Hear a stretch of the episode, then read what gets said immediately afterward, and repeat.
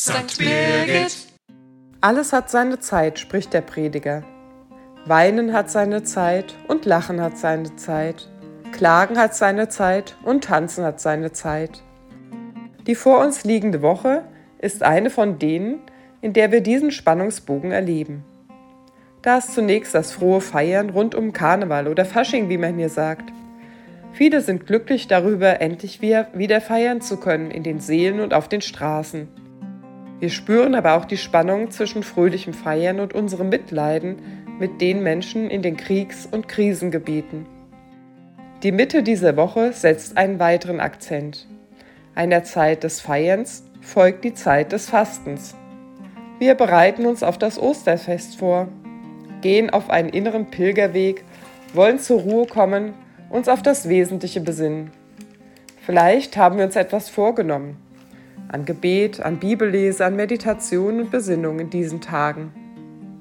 Doch auch in diesen Tagen, in den Wochen der Fastenzeit, finden wir wieder eine Spannung zwischen dem Blick nach innen und dem nach außen. Im Buch Jesaja meint Gott: Siehe, wenn ihr fastet, hadert und zankt ihr. Ist das nicht ein Fasten, an dem ich gefallen habe? Lass los, die du mit Unrecht gebunden hast, gib frei, die du bedrückt hast. Brich den Hungrigen dein Brot. Auch darum kann es beim Fasten gehen, sich zu besinnen, wo mein Verhalten dem anderen zur Last wird. Ein kleines Vorhaben in diesem Bereich setzen. Oder sich zu engagieren für Mitmenschen und Umwelt. Schwester Lea Ackermann drückt es für sich so aus. Ich denke, für mich war es wichtig, an zwei Fronten zu kämpfen. An meiner eigenen, ich wurde immer so schnell wütend und da bin ich noch nicht so furchtbar erfolgreich. Und mit Menschen zusammen, die ihr Leben verändern wollen. Mithelfen, dass sie neue Lebenschancen bekommen. Aber der liebe Gott muss da schon auch mitmachen.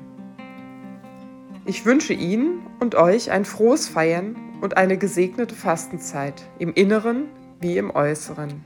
Ihre und eure Claudia Vömel aus der Pfarrei St. Birgit.